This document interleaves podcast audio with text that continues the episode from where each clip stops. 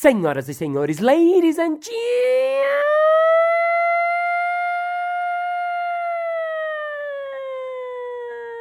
gentlemen, mesdames et messieurs, taxistas e taxistas. Está começando mais um Balascast Música.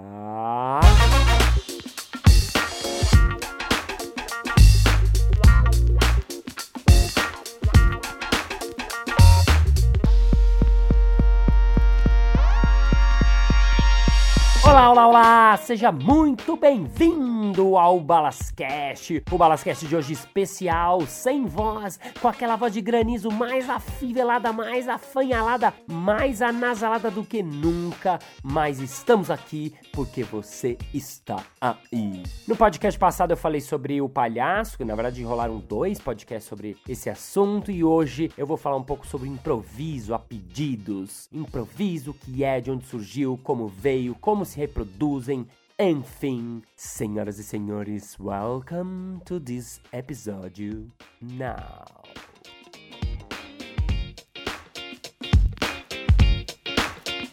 O que é o improviso?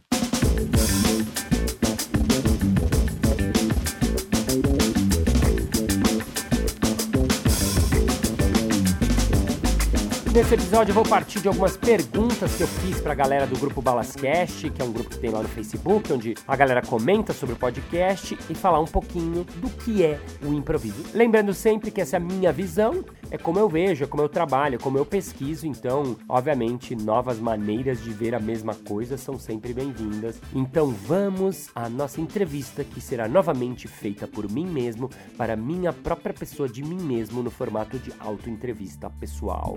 Let's go!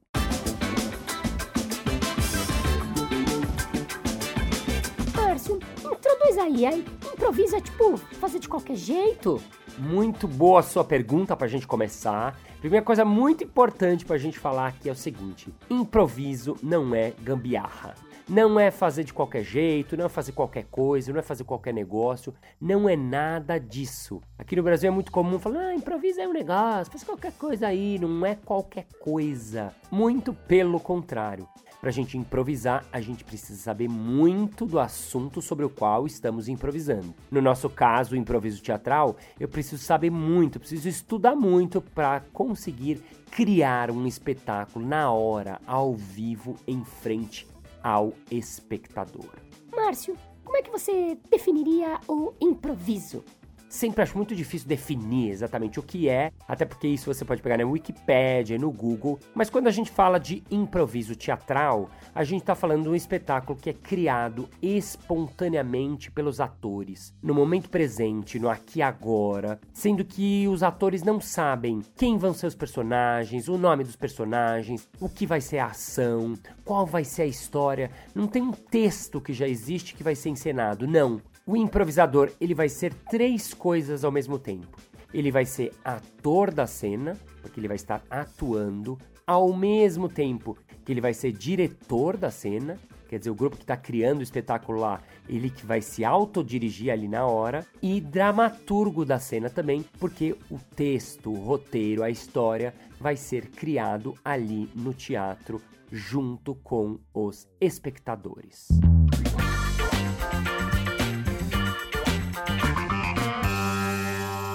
Márcio, eu nunca tinha visto improviso. Isso é mais ou menos novo, essa coisa de improviso? Olha, o improviso no teatro é uma coisa que sempre existiu, tá absolutamente dentro do teatro, né? Ele pode ser usado como formação do ator, né? No, nas escolas de teatro, o improviso é muito usado para formar o ator, para o ator entender como compor um personagem, como criar um personagem, para ele trabalhar. O improviso pode ser usado na construção de um espetáculo, por exemplo, um grupo que quer fazer um texto novo ou que quer encenar um Shakespeare que seja, ele pode se utilizar da improvisação para achar elementos, achar questões, achar personagens, achar tipos, achar o enredo E tem também o improviso como espetáculo, que é o que eu faço, que é o que eu pratico, e é sobre ele que eu quero falar mais ativamente. Então, esse espetáculo que é criado ali na hora, entre os artistas que estão no palco e os espectadores que estão lá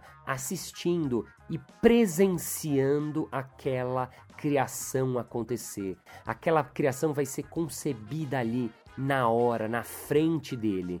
Acho que essa que é uma das belezas do improviso, né? Que o público ele presencia a criação acontecer e ele é co-criador, porque além de normalmente ele dar os elementos que vão compor a cena, e é por isso que a gente pede ao público, me fale um título, me fale uma relação, me fale um local, me fale um crime, né? Ele é parte do espetáculo porque ele participa dando esses elementos e assistindo a história sendo tecida, sendo criada ali na frente dele. Isso quer dizer que os atores têm que estudar muito, têm que treinar muito para poder realizar isso lá ao vivo e ficar um bom espetáculo, porque senão vai ficar qualquer coisa. É exatamente por isso que eu digo que improvisar não é fazer qualquer coisa, muito pelo contrário, a gente precisa estudar e muito para criar um espetáculo na hora.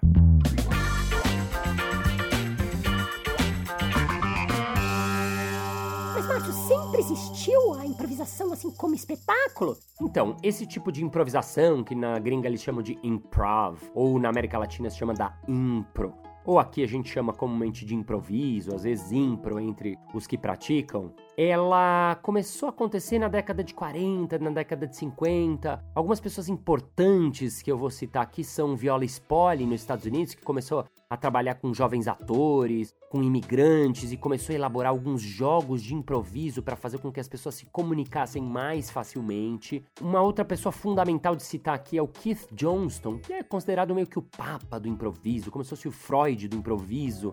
Ele que é um inglês que foi para o Canadá e ele começou a trabalhar muito forte o improviso dentro da escola de teatro. E ele começou a perceber que os jogos de improviso, que as improvisações que aconteciam na sala, eram muitas vezes mais interessantes do que as próprias cenas encenadas com textos que já eram prontos e preparados. Então ele começou a pegar esses jogos e começou a mostrar dentro da faculdade, abrir abrir as aulas, começou a mostrar no pátio, começou a sair da faculdade e mostrar em bares, em lugares abertos. E ele começou a perceber que isso tinha uma aceitação muito grande do público, porque o público gosta muito de ver a criação acontecer. O público gosta muito de ver uma coisa imperfeita. O público gosta muito de acompanhar algo que está sendo feito ali na hora, algo que é espontâneo. Inclusive, espontaneidade eu acho que é uma das palavras-chave do trabalho do improvisador. Ser espontâneo, trabalhar no aqui agora, no momento presente. Viola Spolin o grupo Second City fizeram essa linguagem ser muito forte nos Estados Unidos. Ela começou a desenvolver esses jogos teatrais, a ensinar esses jogos teatrais. Lá nos Estados Unidos também Del Close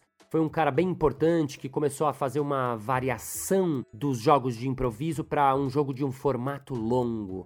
Um formato onde o público assistia uma peça de teatro. Ele não assistia mais jogos e desafios de improviso, não. Ele assistia uma obra inteira como se ele fosse ver uma obra de teatro, mas ela era criada na hora, não era algo que já existia, não era um Shakespeare, um Molière, não. Era uma obra que acontecia ali na hora, feita por aquele elenco de atores ali no dia no teatro. No Canadá, Ivan Leduc e Robert Gravel, dois diretores de teatro, contam que estavam assistindo um dia um jogo de hockey e falavam: Nossa, mas por que, que tem tanta gente nesse jogo de hockey e nas nossas peças de teatro tem tão pouca gente? Então eles sacaram que tinha coisa do jogo, uma competição. Então eles criaram um formato chamado match de improvisação teatral, que dois times se enfrentavam num jogo. A diferença é que não era um jogo de hockey, era um jogo de improviso.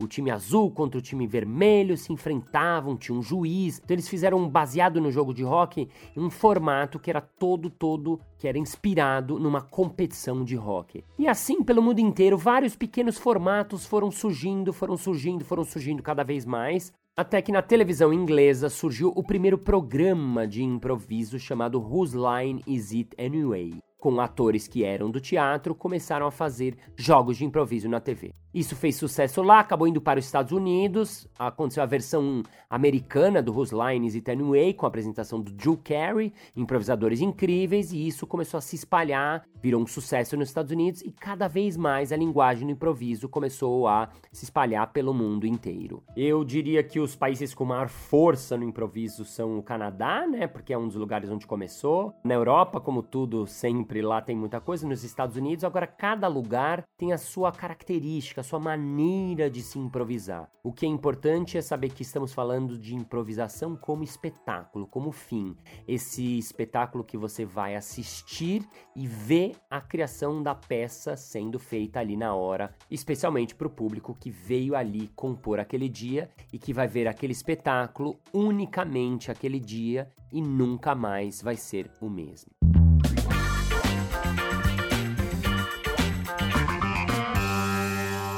Márcio, mas fala a verdade, é tudo improviso. Essa acho que é a pergunta que eu mais ouço na minha vida. Se é tudo improviso. Não à toa, nosso programa na Band chamava É Tudo Improviso, para responder a pergunta que sim, é tudo improviso. Um espetáculo de improviso, como o próprio nome diz, é tudo improviso.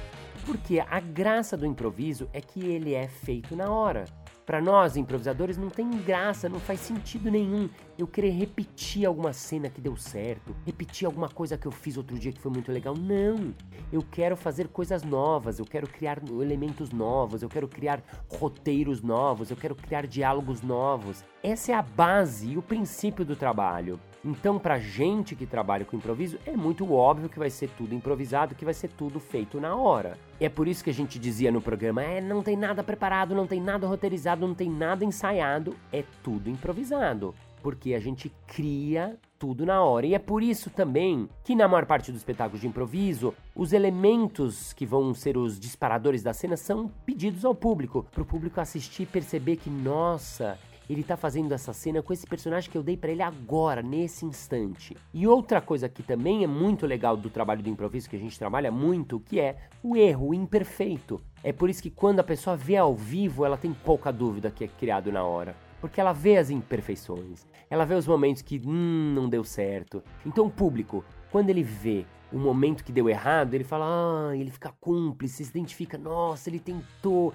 ele tá junto com você porque ele percebe que você tá tentando com tudo. Agora, quando ele vê um golaço, uma cena linda, uma poesia que foi feita improvisada na hora, uma música que foi cantada na hora ali ao vivo e ele viu que foi criada ali, ele fala uau!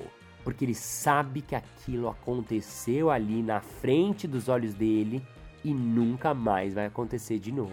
Então ele dá esse valor, ele dá esse crédito e ele inclusive se sente parte dessa criação. Até porque ele foi, porque ele deu um elemento disso e ajudou aquela coisa, aquela cena, aquele momento acontecer. Sendo assim, pode acreditar, meu amigo, é tudo improviso.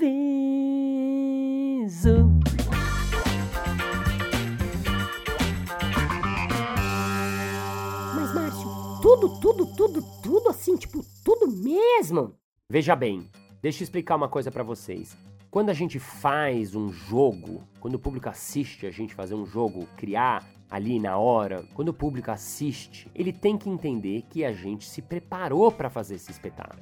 Então, antes de fazer o espetáculo, a gente esteve em sala, a gente fez muitas vezes, a gente experimentou muitas vezes, experimentou de diversas maneiras, de diversos jeitos, de diversos tipos. Então, quando o público me vê cantando um funk ali, que é rápido, que é difícil pra caramba, que eu faço na hora, ele fala: Nossa, balas, mas você tinha aquilo preparado? Não. Mas eu fiquei durante muito tempo em sala experimentando, cantando, achando maneiras, achando jeito, aprendendo com o Marcão e o Edu, que improvisam melhor do que eu, eles me dando dicas, ai, a gente aprendendo junto, eu achando a maneira de fazer, eu errando muitas vezes. Antes de cantar e improvisar bem um funk, eu cantei umas 50 vezes mal.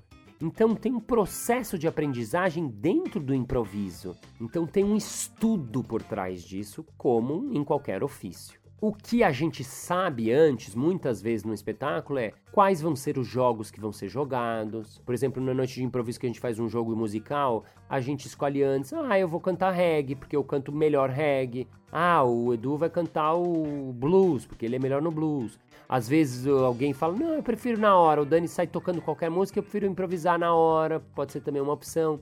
Quer dizer, pode ser que tenha alguns elementos que a gente vai saber antes o princípio dele. Agora, a gente nunca vai combinar nos camarins ali antes. Ah, vamos fazer uma cena que eu vou ser o pai, você vai ser o filho. Ai, vamos fazer uma cena que vai acontecer tal coisa. Não! A graça é a dramaturgia, a história ser construída ali no palco, no aqui e agora, no momento presente.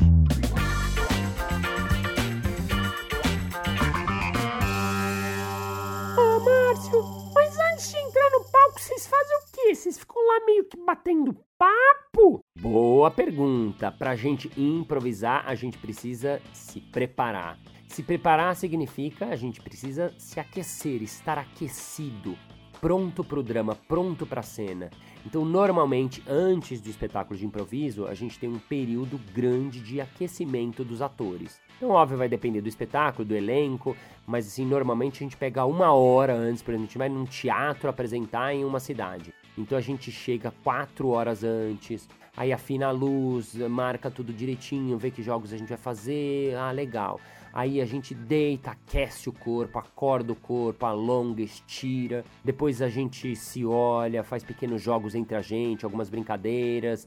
A música começa a tocar e a gente se aquece, joga, pratica, tal, pá, pá, pá, pá. Até que a gente tá pronto, a gente vai, coloca nosso figurino, maqueia, fica pronto, coloca um perfuminho, mentira. E a gente aí tá pronto, quer dizer, tem um aquecimento para você entrar em cena.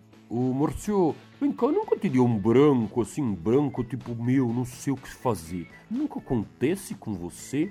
Muito boa pergunta, aliás, é uma pergunta que também fazem muito. Ai, nunca dá branco? Não. Por quê? Porque tem técnica. Porque a gente aprende a criar e a construir uma história. E um espetáculo de improviso é um espetáculo de cocriação. O grupo vai criar um trabalho, uma peça, um jogo, algo juntos. Então, o meu papel é apenas trazer uma parte o outro vai trazer outra parte, o outro vai trazer outra parte, o outro vai trazer outra parte e juntos vamos criar uma cena. A cena não é responsabilidade minha, a cena não é responsabilidade sua, a cena é responsabilidade nossa. Então eu vou trazer um elemento para a cena e o outro vai criar em cima desse elemento que eu trouxe e assim sucessivamente. Quer ver um exemplo bem prático? O título da cena é Um Beco Sem Saída. O público deu esse título. Então, os improvisadores vão pensar imediatamente lá, beco sem saída. Como poderia começar essa cena? Bom, poderia começar essa cena um ladrão se preparando para roubar. Então eu tenho essa ideia, eu entro no palco e começo. Ah, estarei aqui na surdina, esperando a minha próxima vítima. Pronto, acabou. Esse é o início da minha cena. Eu disse ao público: eu sou um ladrão e estou à espera de uma vítima. O outro improvisador que está lá sentado, o que, que ele vai fazer? Vai entrar para compor essa cena. Como eu posso compor essa cena? Já sei, posso ser a vítima. Então ele entra como uma mocinha frágil andando por aquele bairro. E aí é abordado pelo ladrão. Ah, onde você pensa que você vai, madame? Passa essa bolsa. Oh meu Deus, não, não, minha bolsa não, minha bolsa não. Ora, eu tenho uma faca aqui. Tome muito cuidado. Ok, ok, toma minha bolsa, toma só não me machuque, só não me machuque. Quem poderia ser um outro personagem que chega nessa cena? Um policial? Pode ser. Um vizinho que assiste essa cena? Pode ser. Alguém que está passando lá e tira uma foto? Pode ser. Qualquer coisa que esteja dentro dessa cena que está sendo criada é bem-vinda e assim, a partir de uma sucessão de pequenos acontecimentos é criada uma história.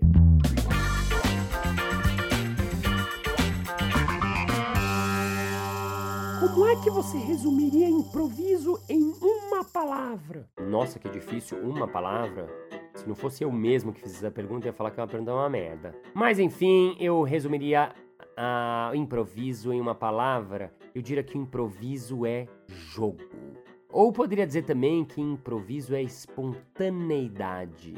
Poderia dizer também que improviso é play, que é uma palavra muito legal, que acho que em inglês ela é mais completa do que em português. Enfim, é importante você saber que improviso é uma técnica, improviso a gente aprende, improviso não é algo que é só para algumas pessoas, não. O improviso pode ser aprendido, ele é ensinado, então basta você querer que você pode improvisar, mesmo você sendo quem você acha que você é e que você acha que você não é possível de fazer isso que você acha que você gostaria de fazer, mas às vezes você acha que não. Meu sonho seria improvisar, mas a verdade é que, Márcio, eu vejo vocês fazendo isso e eu acho que isso é impossível. Isso é uma coisa de pessoas iluminadas que têm o dom, mas só vocês podem fazer isso e não, eu não posso. Mentira!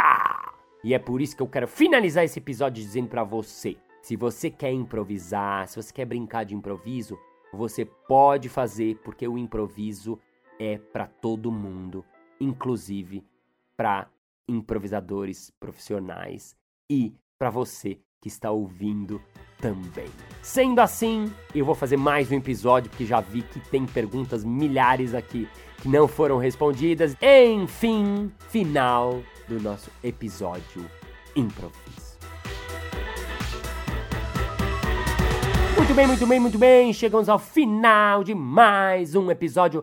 Ah! Mas segunda-feira que vem tem mais. Ei! Muito obrigado pela sua participação, muito obrigado pelas suas perguntas. Eu vou fazer mais um episódio sobre improviso, então, se você quiser lá no Balascast, que é o grupo que tem lá no Facebook, você pede para te aceitar, eu te aceito rapidinho e você pode deixar mais perguntas sobre o assunto improviso. Ok? Especially for you, for me, for us, you and me, now forever. Thank you very much. And now I appreciation because we're having house now and talking house now in the end of this episode. Improvisation, improvisation, improvisatia forever. Bye bye. Senhoras e senhores, lei. Caceta, cadê a voz? Senhoras e senhores, ladies and